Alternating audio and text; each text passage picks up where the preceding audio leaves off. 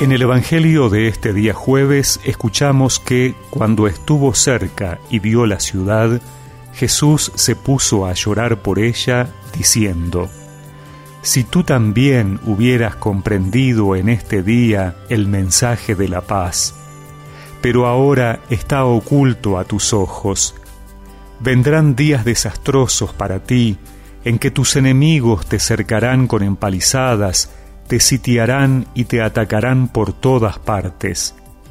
Te arrasarán junto con tus hijos que están dentro de ti, y no dejarán en ti piedra sobre piedra, porque no has sabido reconocer el tiempo en que fuiste visitada por Dios.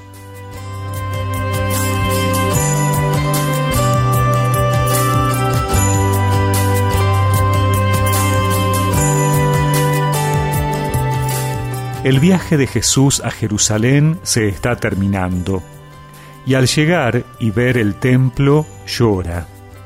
Esas lágrimas manifiestan la impotencia de Jesús.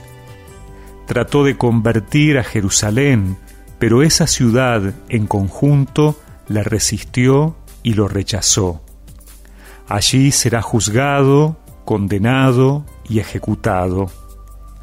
El nombre Jerusalén significa ciudad de paz, y sin embargo sus habitantes no han comprendido el verdadero mensaje de paz traído por Jesús. Pero el Señor se toma en serio la libertad del hombre y respeta sus opciones.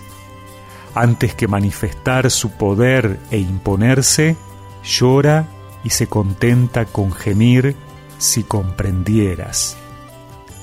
La incredulidad de Jerusalén es símbolo de todas las otras incredulidades. La incredulidad de aquel tiempo es símbolo de la incredulidad de todos los tiempos. Jerusalén está ciega, no ha visto los signos de Dios, no ha sabido reconocer la hora excepcional que se le ofrecía en Jesucristo. Jerusalén crucificará a aquel que le portaba la paz. Hoy podemos preguntarnos si realmente estamos recibiendo el mensaje de paz de Jesús y dejándonos transformar por él. Tal vez no lo estamos haciendo por distracción, por negligencia, por ceguera espiritual o por estar muy ocupados en muchas otras cosas.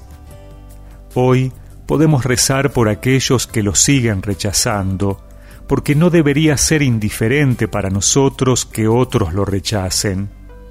Jesús llora ante Jerusalén por ese rechazo.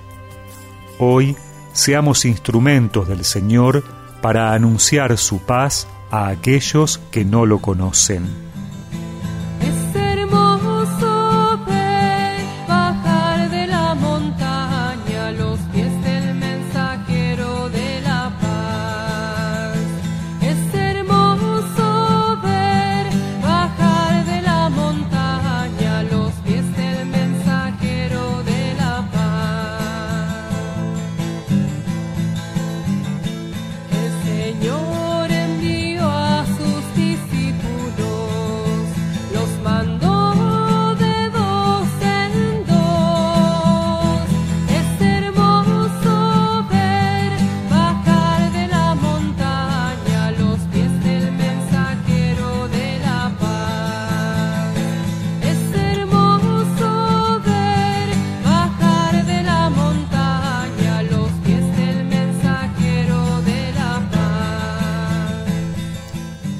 Y recemos juntos esta oración.